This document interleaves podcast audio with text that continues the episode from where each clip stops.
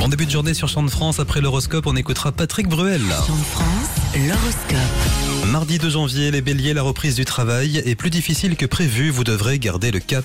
Taureau, même avec la meilleure volonté du monde, vous n'arriverez pas à vous défaire de certaines pensées négatives. Gémeaux, votre enthousiasme fait plaisir à voir. Continuez de sourire et tout vous tombera dans les bras. Pour les cancers, vous êtes très généreux.